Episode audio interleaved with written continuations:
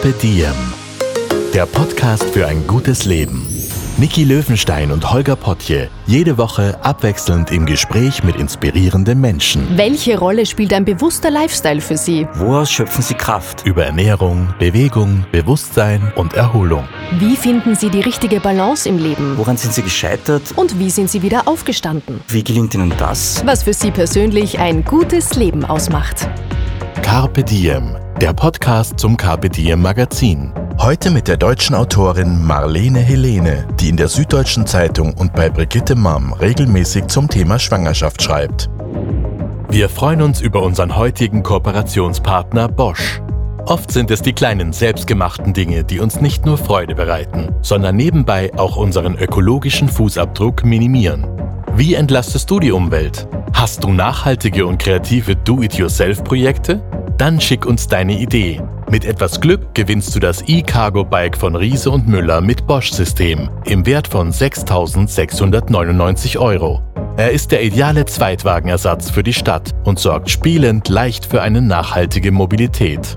Alle Infos zum Gewinnspiel findest du unter www.kpdiem.live slash bosch-gewinnspiel. Viel Freude beim Basteln. Und jetzt geht's los mit dem Podcast.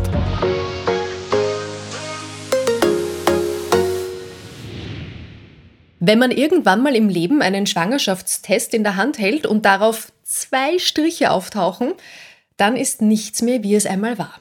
Ein neues Leben stellt das eigene Leben ganz schön auf den Kopf. Wir sprechen heute über Schwangerschaft und Wochenbett, über Erwartungen und vor allem auch Ängste und Emotionen, über die viel zu wenig gesprochen wird in dieser ganz besonderen Zeit. Damit herzlich willkommen bei Carpe Diem und willkommen auch an unseren heutigen Gast, Bestsellerautorin Marlene Helene. Hallo. Hallo, wie schön, dass ich da sein darf. Ich freue mich auch sehr. Du sitzt in Karlsruhe, ich bin in mhm. Wien und du hast ein neues Buch geschrieben, nämlich Bauchfrei, ein Plädoyer für eine selbstbestimmte Schwangerschaft. Genau über dieses Thema wollen wir heute reden.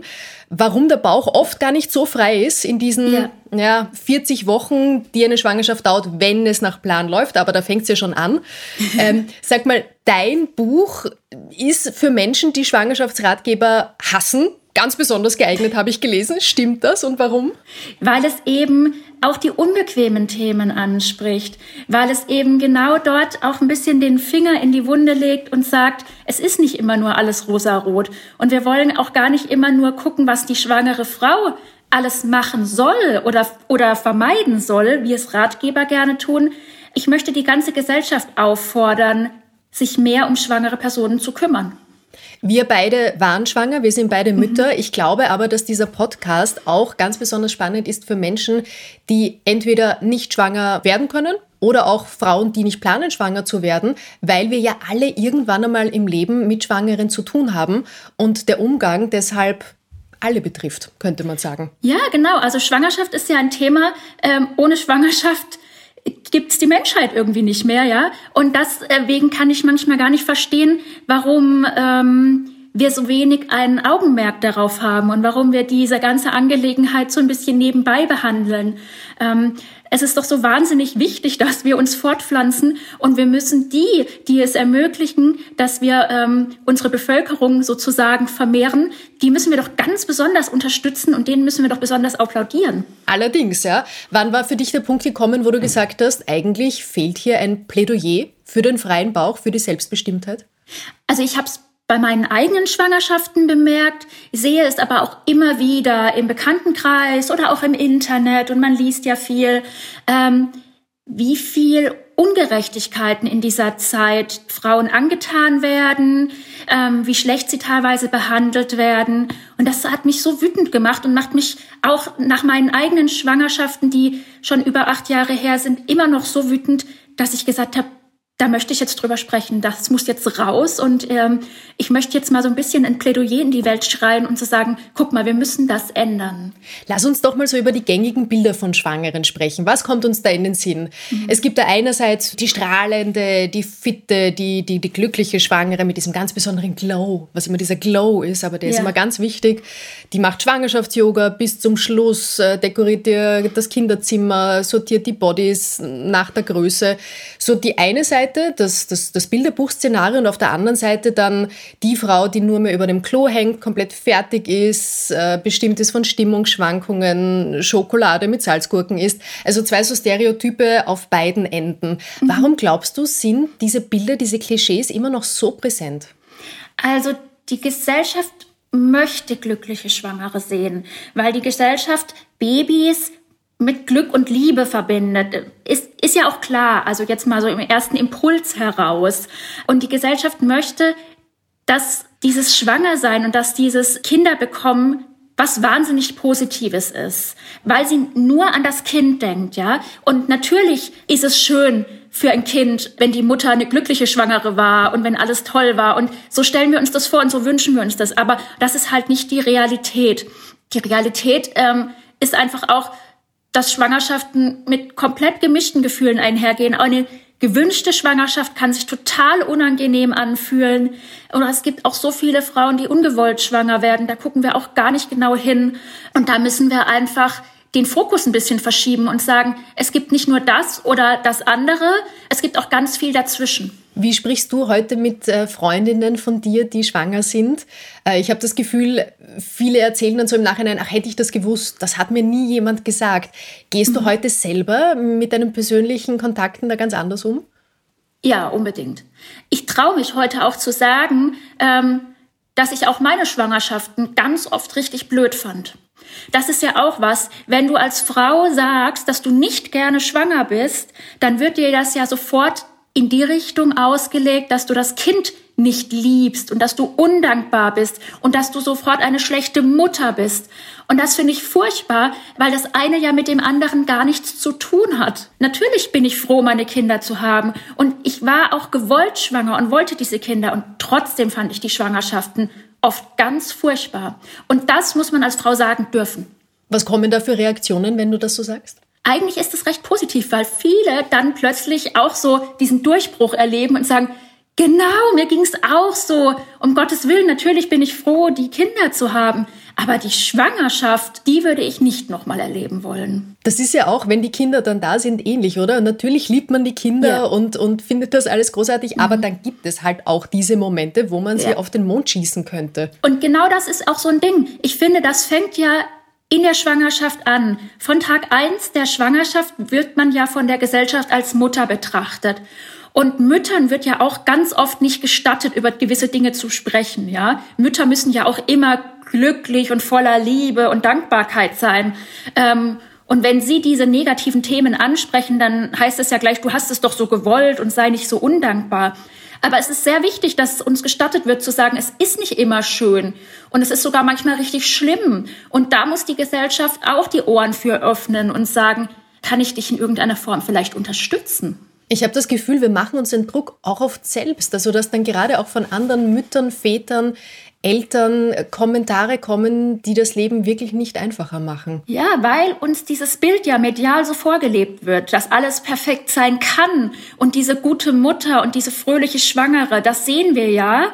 Und es wird suggeriert, so soll es sein. Und das ist auch möglich, ja, aber es ist nicht möglich. Und ähm, wenn sich dann die Eltern noch gegenseitig Druck machen, dann wird es natürlich noch viel katastrophaler, weil das Unglück ist nicht weg, nur weil wir es negieren, ja. Das verschärft sich dadurch nur. Wenn die Frauen, wenn ihnen nicht gestattet wird, über ihr Unglück und das zu sprechen, dann frisst sich das in sie rein und dann steigert sich das. Mhm. Ich habe das Gefühl, der Bauch ist oft sogar dann nicht frei, wenn noch gar keine Schwangerschaft besteht. Also wir reden noch ja. von vor der Schwangerschaft, da fängt es ja. ja. oft schon an mit äh, Fragen, mit Kommentaren nebenbei. Wie schaut es denn bei euch aus mit Kindern? Wann ist mhm. es denn soweit? Wie ist es mit dem Alter, die tickende Uhr und so weiter, was mhm. da immer kommt? Also eigentlich ist dieser Druck der Schwangerschaft schwirrt irgendwie um eine Frau ihr ganzes Leben. Eigentlich Wahnsinn, genau. oder? Ja, es ist furchtbar, oder? Also eine Frau im gebärfähigen Alter wird immer mit diesem Fokus betrachtet, ob sie womöglich schwanger ist, wann sie denn schwanger sein möchte. Und Frauen, die vielleicht gar keinen Kinderwunsch haben, werden ja ganz schräg angeguckt in unserer Gesellschaft. Dann heißt ja gleich, was stimmt denn mit denen nicht? Weil es ist doch natürlich und vorgegeben, dass wir unbedingt diesen Wunsch nach einem Kind haben. Aber auch das ist Quatsch, ja? Also, einem Mann sieht man nie so an, ja? Also, wenn jetzt ein Mann frisch verheiratet ist und irgendwie 28 Jahre, dann geht niemand hin und sagt, na, wann ist es denn soweit und so. Das passiert nur den Frauen. Ist dir das auch passiert? Direkt angesprochen hat mich eigentlich nie jemand, aber man hat schon das Gefühl gehabt, die Leute lauern, ja. und dann fragt man sich ja wirklich irgendwie, wenn man jetzt bei der Arbeit auf der Firmenfeier ist und dann nur einen Orangensaft trinkt, dann denken die Leute gleich wieder weiter und vielleicht ist die ja schwanger und so. Da versucht man wirklich solche Dinge zu vermeiden und das ist ja total blöd eigentlich. Aber dieser Blick der Gesellschaft auf den Bauch und auf die Fortpflanzung, der ist ja immer da. Lass uns über Gefühle reden, weil Gefühle sind sehr stark in dieser Zeit. Mhm. In die eine so wie in die andere Richtung. Manchmal werden schwangere Frauen als, als ganz besonders übersensibel dargestellt. Und ja, die Gefühle haben manchmal auch ein bisschen ein Eigenleben. Du hast ja da auch eine Erfahrung gemacht. Du warst im Kino und es hat mit Schlümpfen zu tun, oder? Was ist da passiert? Genau, ich war relativ frisch schwanger. Weiß ich nicht, vielleicht so sechste, siebte Woche. Und war wahnsinnig emotional in jeglicher Form und war mit meiner Nichte, die damals zehn Jahre alt war, im Kino in dem Film Die Schlümpfe. Das ist jetzt kein Film, der sonderlich äh, für Rührung sorgt eigentlich. Bei mir aber schon damals. Ich habe ständig weinen müssen. Ich saß im Kino und habe weinen müssen, als die Schlümpfe von Gargamel gefangen wurden und habe weinen müssen, als sie wieder befreit wurden und habe weinen müssen, als sie äh, am Schluss äh, ein Fest gefeiert haben und dachte die ganze Zeit selber, was ist denn mit mir los? So bin ich doch gar nicht. Aber die Gefühle liegen plötzlich total blank und äh, die Emotionen drehen durch und man kennt sich selber gar nicht mehr. Das fand ich einerseits irgendwie schon witzig, aber andererseits ist es auch so ein gewisser Kontrollverlust, den man da erlebt, weil man plötzlich auf Dinge ganz anders reagiert, als man das von sich gewohnt ist. Habe ich auch erlebt. Und ich finde, für mich war das auch ein bisschen eine Vorbereitung auf das Leben als Mutter, weil ich das Gefühl mhm. hatte, das Herz, wie es berührt werden kann, das lässt dann nie wieder ganz nach. Also ja. man ist ganz anders verwundbar, wenn man ein Kind hat, habe ich das Gefühl. Ja.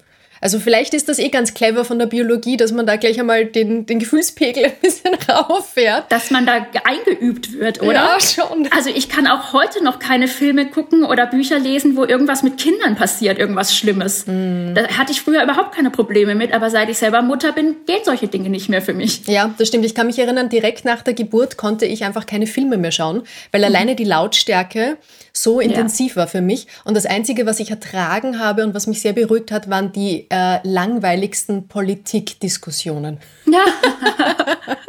das ja. ging. Aber sonst war gar nichts mehr möglich. Mhm. Lass uns reden über Schwangerschaftstests. Ich habe es ja schon in der Einleitung gesagt. Das ist ja meistens das kleine Stäbchen, das die Wahrheit und das neue Leben als erstes offenbart. Schwangerschaftstests sind ja heutzutage ganz unkompliziert zu machen. Man geht in den Drogeriemarkt, man holt sich das, kann das alleine durchführen. Ja. Das war aber nicht immer so. Nein, total krass.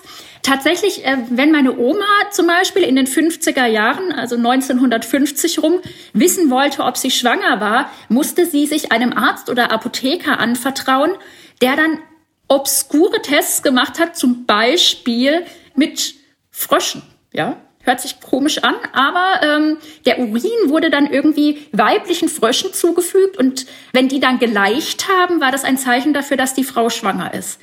Das heißt, in irgendeinem Kämmerchen absurd. ist irgendjemand gestanden und hat äh, das Pipi da auf die Frösche geträufelt. Das ist ja, also, muss, also man, das hört sich ja nach tiefstem Mittelalter an, aber das war so. Und diese Schwangerschaftstests, wie wir sie heute kennen, die, die kennen wir vielleicht seit 60 Jahren in dieser Form. Und das ist ein wahnsinniger Fortschritt für Frauen, dass es diese Art von Tests gibt, dass ich eben nicht mehr zu einem äh, Arzt, einer Ärztin gehen muss, dass ich nicht mehr in eine Apotheke gehen muss, wo es vielleicht jeder mitbekommt, wo es vielleicht weiter erzählt wird, sondern dass ich sagen kann, ich kann das alleine erstmal für mich rausfinden. Das ist ein wahnsinniger Fortschritt. Mhm. Ist es dir auch so gegangen, jetzt während der Pandemie, dass immer, wenn jemand seine Tests gepostet hat, du zweimal hinschauen musstest, was für ein Test ist das jetzt? Schwangerschaft oder Corona? Mittlerweile ist es, glaube ich, bei mir sogar so, wenn ich jetzt einen Schwangerschaftstest sehen würde, würde ich denken, die Person hat Corona. ich bin mittlerweile so auf der Corona-Schiene. Aber ich hatte kürzlich, also letzte Woche erst wieder Corona, zum zweiten Mal leider. Oh und hatte meinen Test gepostet und mir haben mehrere geschrieben, oh, ich dachte, du bist schwanger. Gratulation quasi. Genau. Hm. Du hast es schon erwähnt, Schwangerschaften sind oft ein Grund zur Freude und manchmal mhm. ist es für die Betroffene eine richtige Katastrophe, nämlich dann, wenn Schwangerschaften ungewollt eintreten. Ja. Und das ist ja nicht Seltenes in unserer Gesellschaft. Nee. Haben diese Bilder in der gesellschaftlichen Wahrnehmung irgendeinen Platz, deiner Meinung nach? Kaum. Da wird sofort eine Schuldige gesucht, beziehungsweise eine Schuldige, weil ähm, man dann sofort anfängt, der Frau äh, Vorwürfe zu machen, warum hast du nicht aufgepasst und hast du denn nicht verhütet und wie konnte denn das passieren? Dass zu einer Schwangerschaft aber in aller Regel zwei Personen gehören, wird da vergessen. Also der Mann, der bleibt halt völlig außen vor. Warum wird denn er nicht irgendwie beschuldigt, äh, die Verhütung vergessen zu haben oder sowas? Aber der Fokus und die ganze Schuld wird auf die Frau geladen. Ähm, was ich auch schon wieder natürlich eine Schande finde. Und ähm, auch der Entschluss einer Frau, sich gegen eine Schwangerschaft zu entscheiden, wird ja auch heute noch wahnsinnig oft ganz stark ähm, kritisiert und dann wird ja sofort mit der großen Keule draufgeschlagen und das heißt Kindstöterinnen und so. Damit belasten wir Frauen mit einer wahnsinnigen Schuld und einer wahnsinnigen Scham. Was könnten wir denn alle tun, deiner Meinung nach, damit das in Zukunft anders wird? Indem wir einfach nicht mehr urteilen. Wir stecken nicht in den Schuhen der anderen. Wir wissen nicht, was vorgefallen ist. Warum kam es zu dieser Schwangerschaft? Der Grund muss uns auch überhaupt nichts angehen. Wenn da eine Person ist, die sagt, ich kann dieses Kind nicht austragen, dann darf die Gesellschaft nicht urteilen ähm, und Fragen stellen und Schuld verteilen, sondern dann muss diese Gesellschaft Hilfe anbieten in Form von niedrigschwelligen Unterstützungen und Möglichkeiten, eine Schwangerschaft zu beenden. Also ich habe das einfach auch schon häufig Berichte gelesen von schwangeren Frauen, äh, die eben sich gegen das Kind entschieden haben. Und man hört ganz Schlimmes und ganz große Probleme bei der Frage, wie, wie gehe ich jetzt weiter vor. Ähm, da werden Steine in den Weg gelegt, die werden eben dazu ähm, gezwungen, erstmal noch Beratungsgespräche zu machen, obwohl sie vielleicht selber ja eigentlich schon genau wissen, worum es ihnen geht. Da mischen sich viele Leute mit ein. Häufig sogar, dass es Gynäkologen, Gynäkologinnen gibt, die dann auch noch sagen, na ja, überlegen Sie sich's noch mal und andere hätten doch gerne ein Kind und also die, die Gesellschaft geht damit so schwierig äh, um und baut eben diese ganzen Hürden und diese ganze Scham und Schuld und macht aus dieser Sache so ein schmerzhaftes Verfahren für Betroffene, das ist eigentlich nicht zumutbar, weil die Situation an sich ja schon schmerzhaft genug ist in der Regel. Mhm. Ich glaube, das vorherrschendste Gefühl bei meiner Schwangerschaft, ist jetzt auch schon acht Jahre her und ich hatte eine sehr unkomplizierte Schwangerschaft. Mhm. Also ich hatte großes Glück, war aber trotzdem neben der Freude bei mir, war so ein, ein Bangen, so ein ja. wird's gut gehen. Fast mhm. schon bei jedem Klobesuch irgendwie so ein, ja. ist da eh nichts irgendwie, was jetzt ja. nicht passieren soll. Kennst du dieses Gefühl? ich war voller Panik praktisch. Also in meiner ersten Schwangerschaft, weil ich konnte mir überhaupt nicht vorstellen, dass mein Körper dazu in der Lage ist. Ich war fest davon überzeugt, ich kann das nicht, ja. Jede andere Frau kann das auf der Welt, aber ich kann das nicht. Und ich war so überrascht, dass es offenbar doch geklappt hat und war dann aber trotzdem ständig in dieser Angst, ähm, ich werde das Kind nicht halten oder irgendwas Schlimmes wird passieren. Und auch jeder Toilettengang, ähm, gerade in den ersten Wochen, ähm, war für mich problematisch, weil ich wirklich immer die Befürchtung hatte, da könnte Blut sein oder ich könnte Krämpfe bekommen. Damals gab es noch nicht diese, äh, es gibt heutzutage solche Heim-Ultraschallgeräte wo du die Herztöne messen kannst. Hätte es damals das schon gegeben, ich hätte auch alles Geld der Welt dafür gezahlt, weil ich wirklich ähm, richtige Angst hatte. Ich kann mich erinnern, äh, die Diskussion hat es bei mir auch damals gegeben. Mhm. Ich habe mir auch überlegt, ob ich sowas anschaffen soll. Mhm. Und obwohl ich äh, sehr zu Hypochondrie und, und äh, schön das alles kontrollieren mhm. und so äh, tendiere, habe ich mich dagegen entschieden, weil ich mir mhm. gedacht habe, ich werde wahnsinnig. Ich werde genau. wahnsinnig, weil ich einfach keine Ahnung habe, wenn ich ehrlich bin. Und wenn ich das falsch anlege und dann nichts höre, ja. dann kriege ich eine Panikattacke. Und das ist auch eine totale Problematik. Also eigentlich bin ich jetzt ähm, völlig dagegen, dass es diese Geräte überhaupt gibt, ähm, weil da wird mit den Ängsten der Frauen Geld gemacht letztendlich. Es ist eigentlich auch nicht leicht, den Herzschlag eines sehr kleinen Embryos zu finden. Dann setzt man das Ding falsch an, dann ist die Batterie leer, irgendwas äh, funktioniert technisch nicht und die Frau ist aufgelöst in Panik und muss vielleicht sonntags abends ins Krankenhaus rennen oder sowas. Also ich würde davon abraten. Ähm, weil es die Ängste wahrscheinlich am Schluss sogar noch verstärkt. Hast du ein Rezept oder hast du so Tipps, wie man sich als Schwangere denn am besten schützen kann vor den gut gemeinten Ratschlägen, die dann von allen möglichen Seiten kommen? Das ist schwierig, war auch für mich schwierig, weil ich grundsätzlich ähm, eine nette Person bin, ja. ich bin so sozialisiert als Frau. Wir sind wahrscheinlich die meisten von uns so, sind so sozialisiert, dass wir höflich und dankbar sind, wenn wir einen Tipp bekommen. Und wenn wir schwanger sind, sind wir ja vielleicht auch noch mal besonders konfliktscheu und wollen jetzt nicht gleich lospoltern. Deswegen finde ich nicht, dass es die Aufgabe der Frau ist, sich gegen Ratschläge, Tipps und Übergriffigkeiten zu wehren. Ich denke, es ist die Aufgabe der Gesellschaft, damit aufzuhören. Dann drehen wir es um. Angenommen, in äh, deinem Umfeld ist jemand schwanger. Wie du gesagt hast, wir sind ja alles freundliche Personen, wir sind zugewandt, mhm. wir sind neugierig und wir meinen es ja gut und, und wollen ja auch andere an unseren Erfahrungen teilhaben lassen im positiven Sinn. Wie gehst du auf Schwangere zu, so dass du das Gefühl hast, da werde ich jetzt nicht unabsichtlich übergriffig? Genau, also da muss man einfach einfühlsam sein. Jeder Mensch ist ja anders und die eine Schwangere findet es total super, wenn man sich interessiert und möchte darüber sprechen. Und die andere möchte es eben halt nicht. Und da muss man dann selber vielleicht so ein bisschen ein Gespür entwickeln, wie die Person drauf ist. Wenn das jetzt eine gute Freundin von mir ist, darf ich bestimmt auch mal den Bauch anfassen, wenn ich vorher frage. Aber bei der Fremden im Supermarkt halt eher nicht, ja. Also da muss man mal gucken, wem man da gegenübersteht. Oh, das ist fast unglaublich. Echt? Im, Im Supermarkt Fremde kommen und tätscheln den Bauch? Mir ist es nicht im Supermarkt passiert, aber damals zum Beispiel im Kindergarten, als meine Tochter schon im Kindergarten war und ich war mit meinem Sohn schwanger, ist es durchaus passiert, dass dann andere Mütter, die man vielleicht mal vom Hallo sagen kannte, mal gekommen sind und dachten, ich piek's da mal rein. Und auch immer solche Fragen und auch die Fragen, wie soll es denn heißen und was wird's denn? Und ich finde, das geht jetzt nicht unbedingt jemand was an, der nicht wirklich mit mir enger zusammensteht? Ich finde, eine ganz gute Frage ist, äh, wenn sie ernst gemeint ist, wie geht es dir? Ganz genau. Das finde ich auch. Also das ist auch was. Und man muss auch den Fokus einfach mal verschieben, ein bisschen mehr als auf die Frau und nicht nur auf das Kind. Es wird ganz oft ja auch gefragt, wie geht's denn dem Kind eben? Was wird's denn? Wann kommt's denn auf die Welt? Habt ihr schon einen Namen? Aber die Frau, die ist doch auch noch da. Und dass man die mal fragt, wie geht's dir denn? Brauchst du noch was? Ähm, kann ich dich in irgendeiner Form unterstützen? Das passiert doch leider eher selten. Eine Beobachtung würde ich auch noch gerne mit dir teilen. Mhm. Ich finde, während der Schwangerschaft dreht sich immer alles um die Mama, um die Werdende. Dabei gibt es doch ab dem Moment der Empfängnis schon zwei Eltern, also einen Partner oder eine Partnerin auch.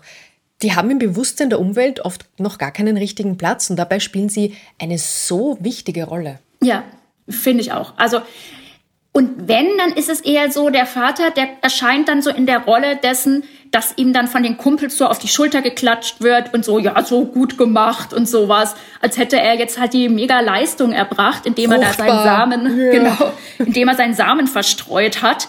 Der kriegt Lob ab und irgendwie Augenzwinkern und sowas. Ähm, und die Frau ist aber sofort unter Beobachtung. Und die ist eher so, wo man sagt, hm, pass mal auf, das darfst du nicht mehr und das sollst du nicht machen.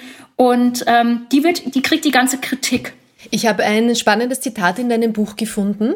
Ich lese das mal kurz vor. Mhm. Die schwangere Person ist eindeutig weiblich, Teil einer heterosexuellen Partnerschaft und normschön. Sie lebt mhm. in geregelten finanziellen Verhältnissen, ist zwischen 25 und 35 Jahren alt und das Kind, das sie in ihrem schönen, prallen Bauch trägt, ist ein Wunschkind.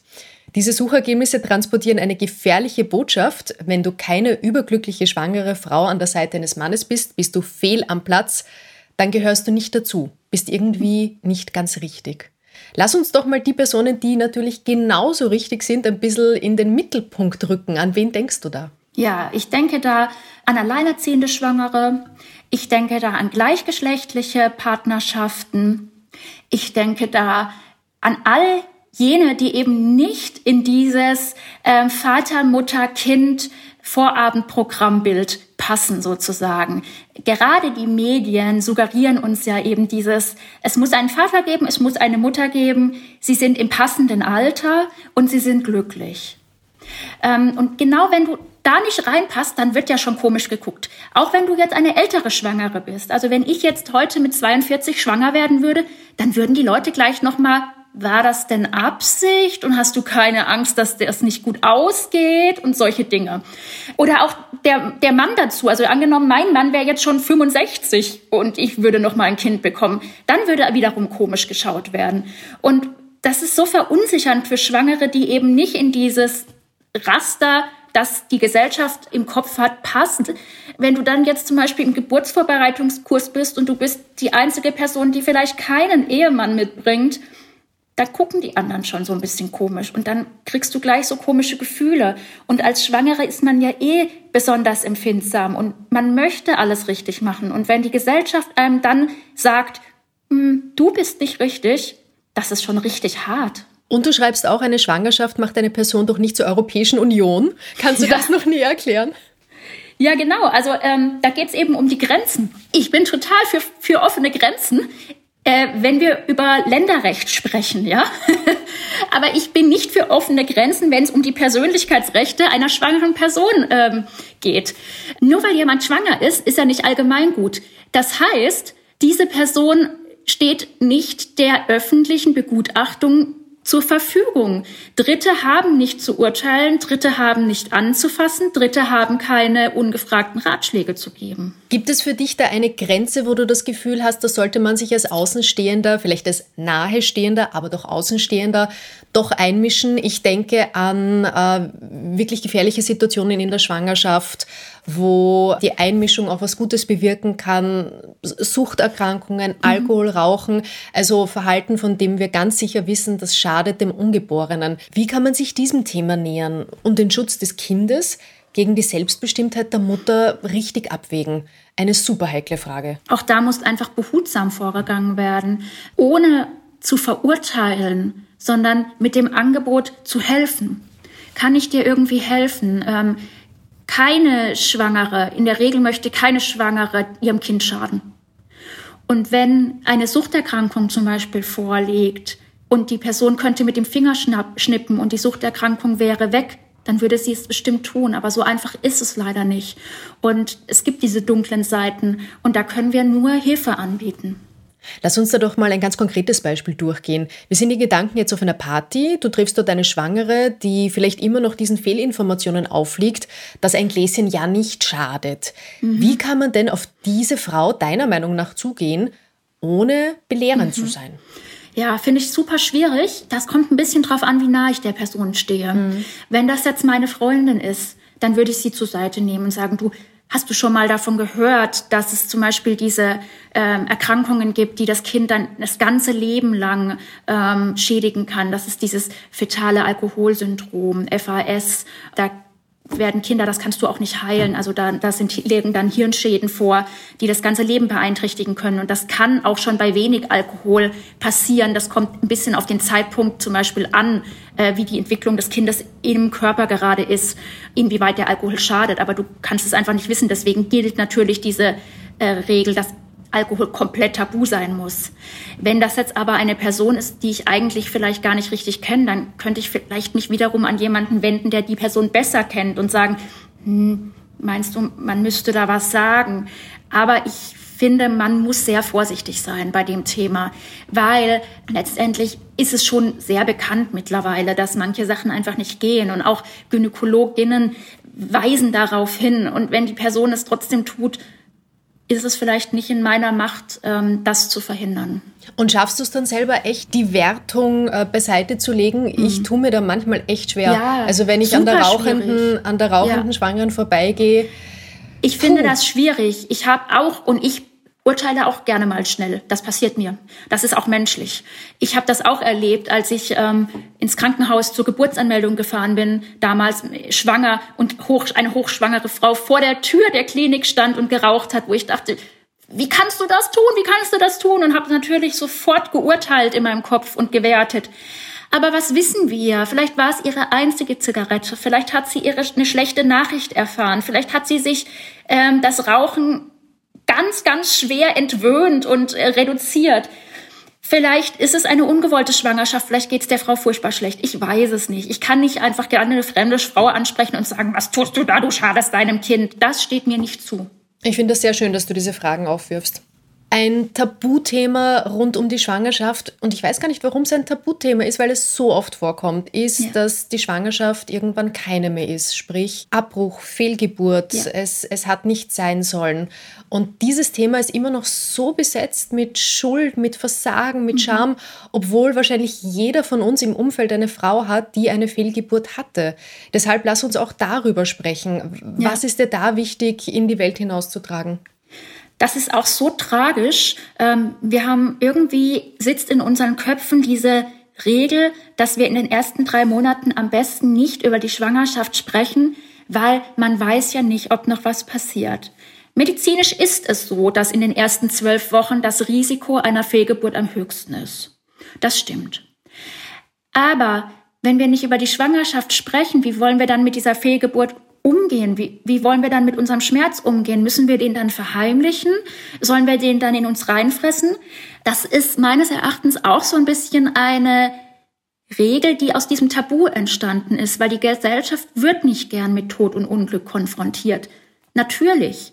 Aber das gehört einfach zum Leben dazu.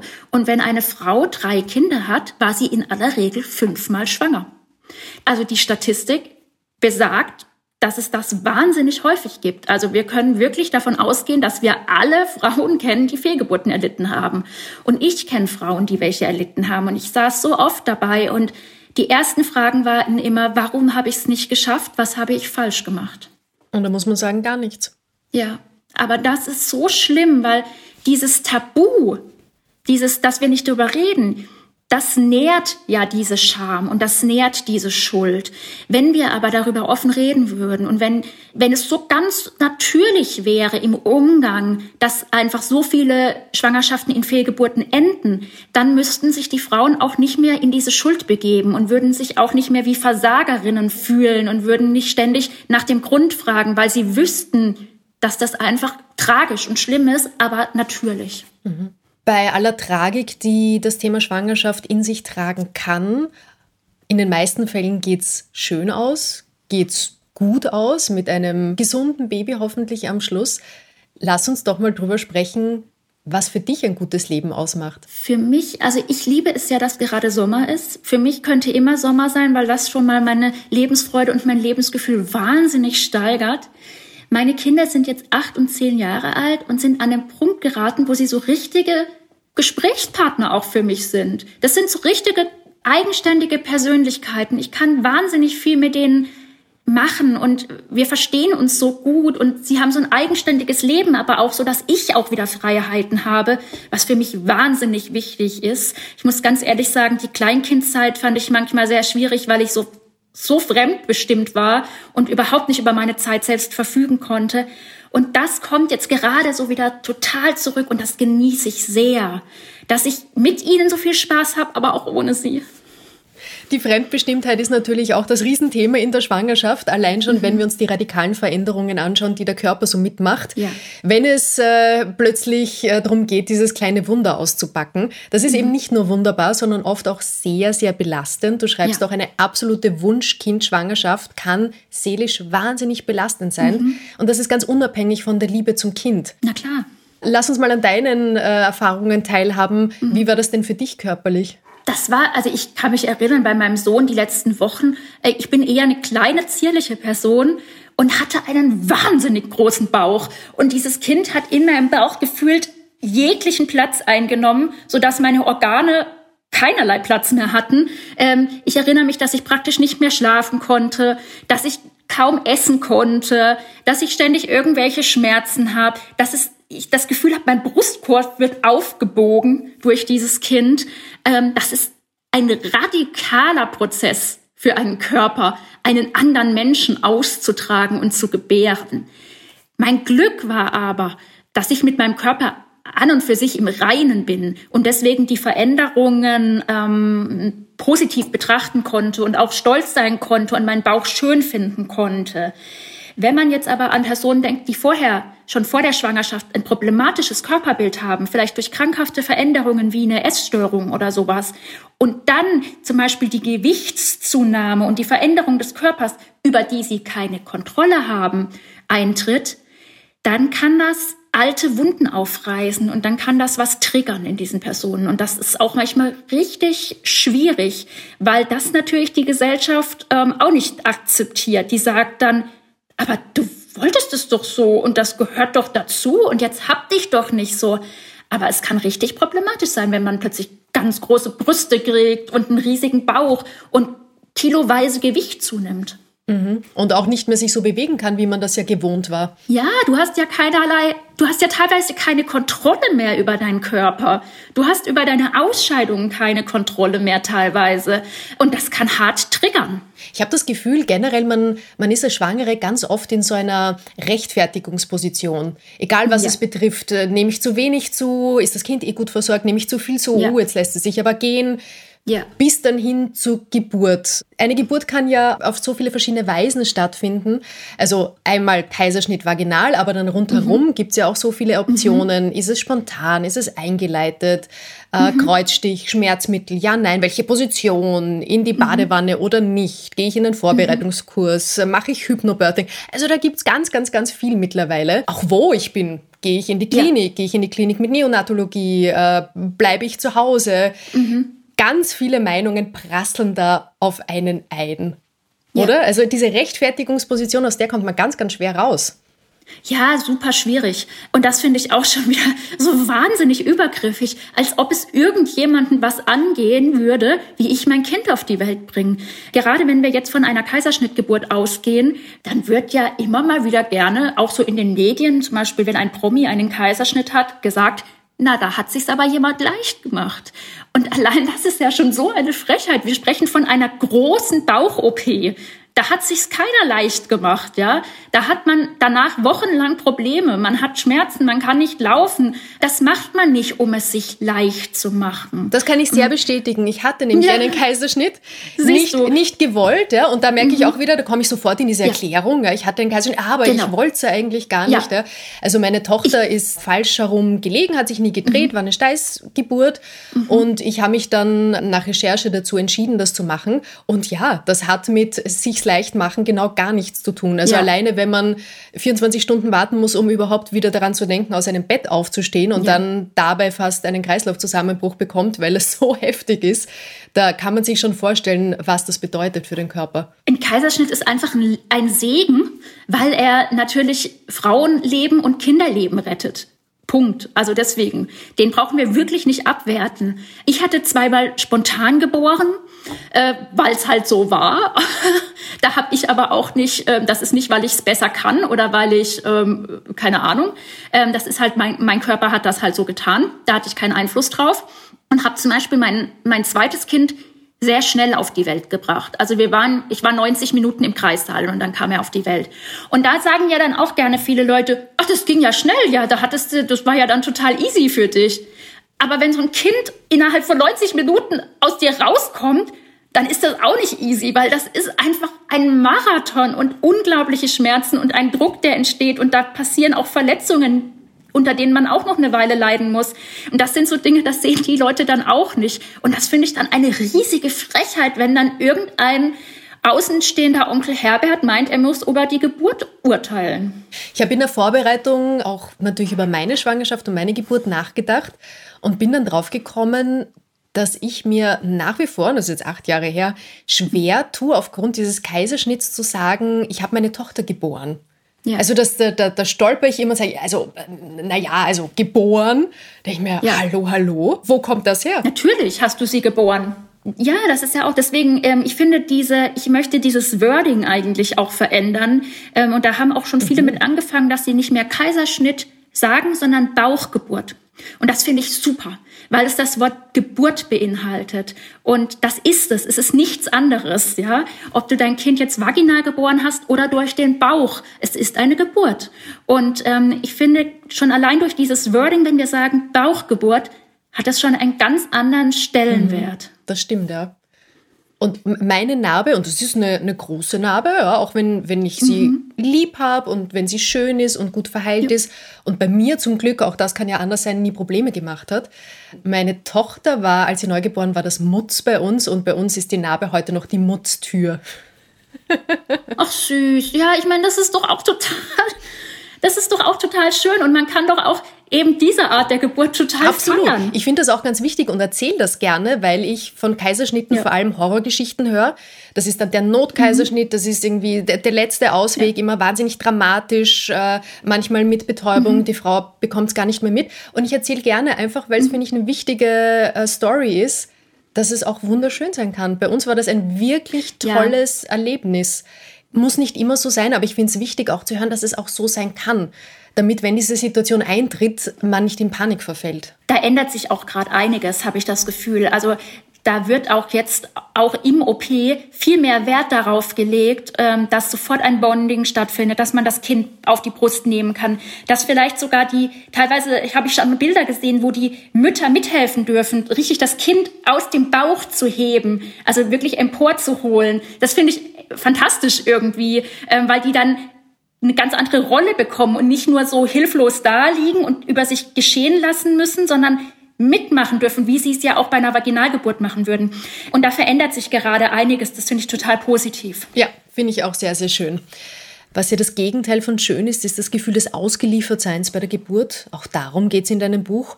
Und auch mhm. Übergriffe sind ein Thema. Was hast du denn da selbst mhm. schon alles erlebt?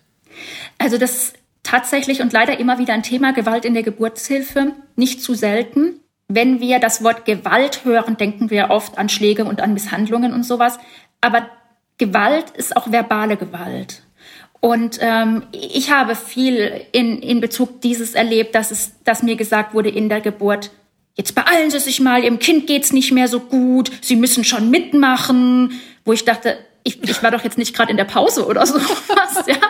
Und auch immer so diese Drohung, diese, Ihrem Kind geht's jetzt nicht mehr so gut. Ähm, man, man gibt ja, also man gibt ja alles, ja. Man mhm. gibt ja alles und noch viel mehr, ja. Also das sind ja Grenzerfahrungen, solche Geburten. Und da braucht man Beistand, da braucht man nicht noch Kritik in diesem Moment. Und diese Kritik, die höre ich noch im Ohr. Ich, ich höre das noch. Das ist Wahnsinn, oder? Wie wenig man das los wird. Und das ist natürlich, das soll doch so ein positives Ergebnis, Erlebnis sein. Aber wenn ich an meine Geburten denke, höre ich auch wieder diese Stimmen. Und dieses, stellen Sie sich mal nicht so an. Und das sind Dinge, das darf nicht passieren und das muss nicht passieren. Das liegt ganz viel an dieser Überlastungssituation der, des Pflegepersonals, des ärztlichen Personals. Ähm, das ist auch ganz schlimm. Ich war auch oft alleingelassen im Kreissaal, weil die diensthabende Hebamme noch in einem anderen Kreissaal kommen musste. Man ist in dieser Situation wahnsinnig ausgeliefert, man hat Angst. Ähm, und wenn da niemand ist, der einem hilft und der einen beruhigt, dann kann das traumatisch sein. Ich würde jetzt bei mir nicht davon sprechen, dass es traumatisch war, aber da gibt es natürlich auch noch ganz andere und viel krassere Geschichten, die wirkliche Traumata verursachen und die auch dazu führen, dass Frauen sich dann gegen zum Beispiel eine weitere Schwangerschaft entscheiden. Als deine Fruchtblase geplatzt ist, hat dir ein Arzt eine Frage gestellt, mhm. die dich heute noch richtig wütend macht. Welche ja. war das? Und auch das ist es genau. Das ist auch eine Form von Gewalt, ähm, dieses nicht ernst genommen werden. Schwangere Frauen werden sehr gerne nicht ernst genommen und als hysterisch abgestempelt. Es war so, dass ich ähm, bei meiner Tochter sowieso schon lang vorher im Krankenhaus liegen musste, weil ich früh Wehen hatte, ab der 31. Woche. Und in der 34. Woche habe ich abends gemerkt, im Krankenhaus, dass Flüssigkeit an meinem Bein runterläuft, klare Flüssigkeit, und war mir relativ schnell klar, na, das muss die Fruchtblase sein. Es hat sehr lange gedauert, bis man mich dann mal einem Arzt vorgestellt hat. Und die erste Frage, die er mir stellte, war, könnte es nicht Urin sein? Und das sind so Momente, wo man denkt, für wie unmündig, dumm und äh, hysterisch hält mich denn diese Person? Ich werde doch noch unterscheiden können. Gerade ich als schwangere Person kannte meinen Körper sehr gut. Ich konnte durchaus sagen, dass es kein Urin war und musste richtig darauf bestehen, eine Untersuchung zu bekommen. Und es stellte sich am Schluss raus, dass es Fruchtwasser war, aber es kam nie eine Entschuldigung oder irgendwas in der Art. Ich glaube, für das Umfeld ist es auch wichtig zu wissen, dass einfach der Beistand so wichtig ist. Mhm. Dieses an der Seite sein und quasi in die Vertretung für einen selbst gehen. Dass, dass nicht nur dann das, das Baby halten und Babysitten wichtig ist, sondern davor ja. schon wirklich an der Seite ja. sein und, und mitzukämpfen so wichtig sein kann. Ja, und dieses auch, das dann auch von mir aus, und wenn es dann der Partner oder die Partnerin ist, die sagt, Moment mal, wenn meine Frau äh, sagt, folgendes ist, dann ist das so, ja. Ähm, wenn man manchmal ja selber nicht mehr die Kraft hat, für sich einzustehen, was völlig natürlich ist. Und in einer Schwangerschaft, finde ich, sollten Frauen ermutigt werden, lieber einmal mehr nachschauen zu lassen, als einmal zu wenig aus Angst, als hysterisch abgestempelt zu werden, weil solche Dinge Leben retten können. Man hört es ja immer wieder, dass Frauen sich nicht getraut haben oder wieder nach Hause geschickt wurden und dann ist was Schlimmes passiert. Ähm, Frauen merken in der Regel ganz gut, wenn was nicht in Ordnung ist. Ähm, als ich in der 31. Woche schon Wehen bekommen habe, war es mein Glück, dass mein Gynäkologe damals sagte, ja, wir gucken uns das sofort an und äh, wir schreiben in CTG und dass es dann gleich festgestellt wurde. Hätte er mich nach Hause geschickt und ich hätte das Kind dann bekommen in der 31. Woche, wäre das durchaus nicht so gut ausgegangen, vielleicht. Also wir können an dieser Stelle alle Frauen, die zuhören und auch die Personen drumherum ermutigen, mhm. im abgedroschensten Sinne auf das eigene Bauchgefühl zu hören. Ja, auf das Bauchgefühl zu hören und dann möchte ich einfach der Gesellschaft auch sagen, nehmt Schwangere ernst, macht euch da nicht drüber lustig, verlacht sie nicht, kommt nicht mit diesen alten Sprüchen, du bist doch schwanger und nicht krank, sondern ähm, hört ihr zu, gebt ihr Unterstützung und Beistand. Und wenn die Geburt dann geschafft ist, im Film wäre jetzt das das große Finale. Der Höhepunkt mhm. ist überschritten. Im echten Leben geht es dann aber erst richtig los wenn ja. dieses kleine Wesen da ist. Und zwar geht es meistens total unglamourös los und auch mit vielen Tränen. Und ja. die dürfen auch dazugehören. Ja, weil der Körper eigentlich gar nicht anders kann, ja. In der Geburt ähm, stoßen wir ja so wahnsinnig viele Hormone auf, um irgendwie da einigermaßen erträglich durchzukommen, dass wir nach der Geburt erstmal völlig normal biologisch zu erklären in ein Tief fallen, ja, weil diese Hormone wieder abfallen. Also ist es völlig natürlich, dass wir ganz großen Stimmungsschwankungen nach der Geburt unterlegen sind. Und auch das hat nichts damit zu tun, dass wir das Kind nicht lieben, eventuell, ja. Also das ähm, wird einem ja dann schnell zum Vorwurf gemacht. In aller Regel werden diese Stimmungsschwankungen nach ein paar Tagen vergehen, aber auch wenn sie nicht vergehen und wenn sie sich in eine äh, Depression zum Beispiel steigern, dann muss die Gesellschaft da ganz genau hingucken und Unterstützung anbieten und vor allem keine Schuld verteilen wollen, ja. Frauenwohl als erster Schritt zum Kindeswohl, schreibst du. Also diese ja, genau. Selbstfürsorge genau. ist ein extrem wichtiges Stichwort. Nicht nur im Wochenbett, ja. also in den ersten Wochen nach der Geburt, sondern generell im ganzen Leben als Mutter. Genau. Also es ist ja immer noch so, dass viel der Verantwortung, was Kinder angeht, auf den Schultern der Frauen ruhen. Und wenn es aber den Frauen schlecht geht und wenn es den Frauen, wenn die Frauen am Rande des Nervenzusammenbruchs sind oder jetzt gerade wie nach diesen zwei Jahren, wo wir mit Lockdown zu kämpfen hatten, mit Schul- und Kitaschließungen, wenn die alle völlig am Kriechen sind, wie sollen diese Frauen sich dann noch um Kinder kümmern können?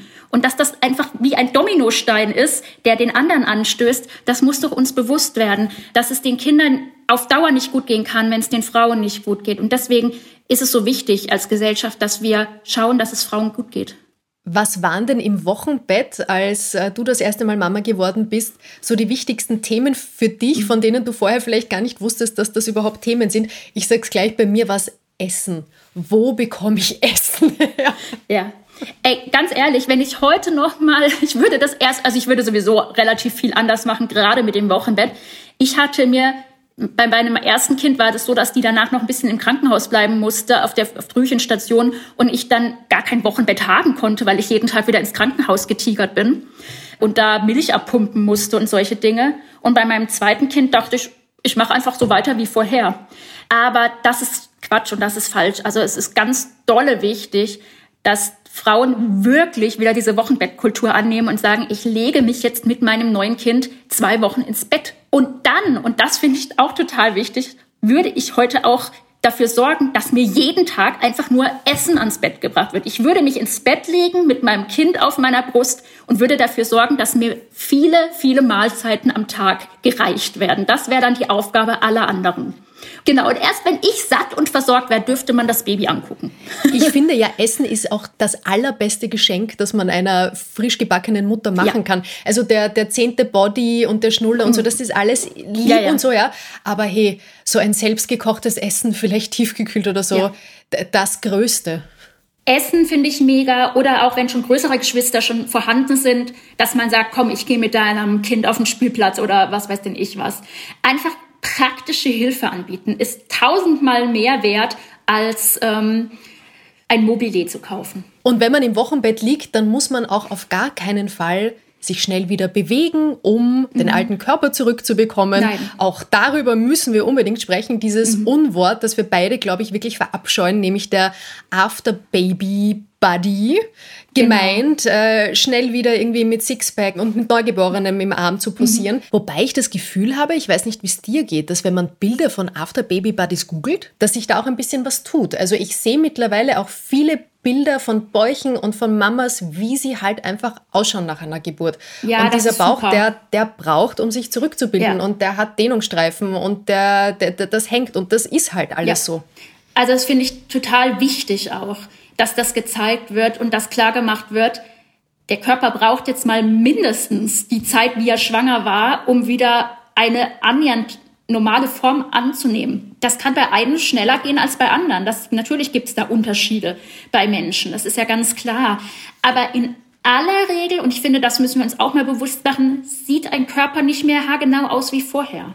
Wie könnte er? Er hat 40 Wochen ein Kind beherbergt. Er hat vielleicht danach noch gestillt und solche Dinge. Wie könnte er wieder haargenau aussehen wie vorher?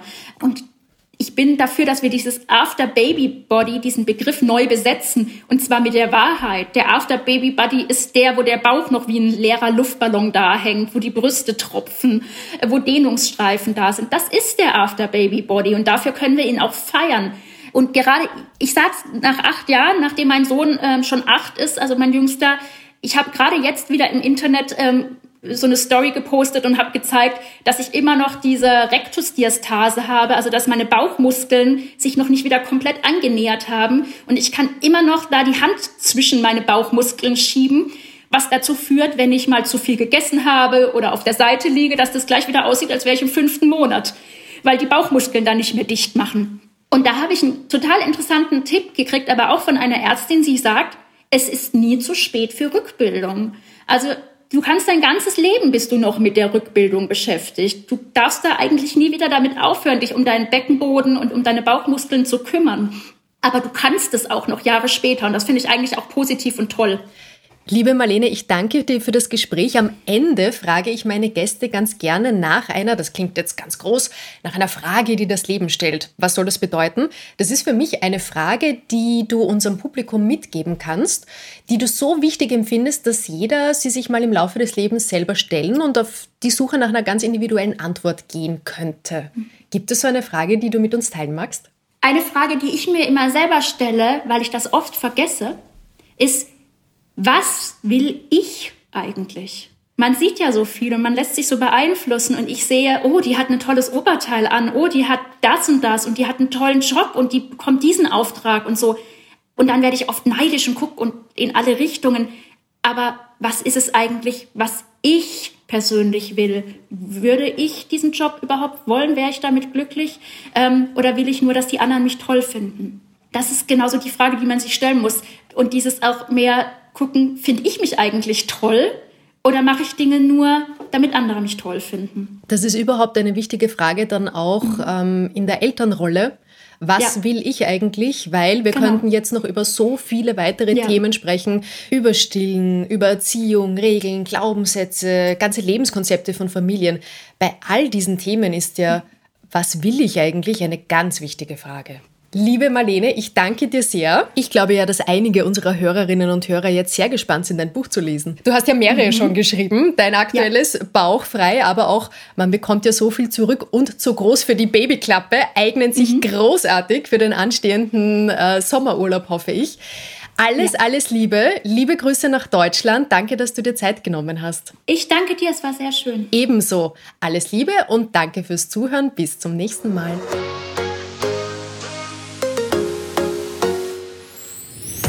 Mehr von Carpe Diem gibt es auf Soundcloud, Apple Podcasts, Google Play oder Spotify. Jetzt abonnieren und liken. Wir freuen uns über eure Kommentare und sind direkt über podcast.carpediem.live erreichbar. Das Carpe Diem Magazin erscheint alle zwei Monate.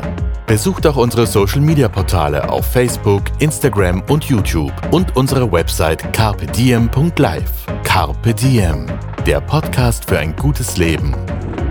Nächste Woche Holger Potje im Gespräch mit der ORF Sportmoderatorin, Podcasterin und Powerfrau Marie Lang.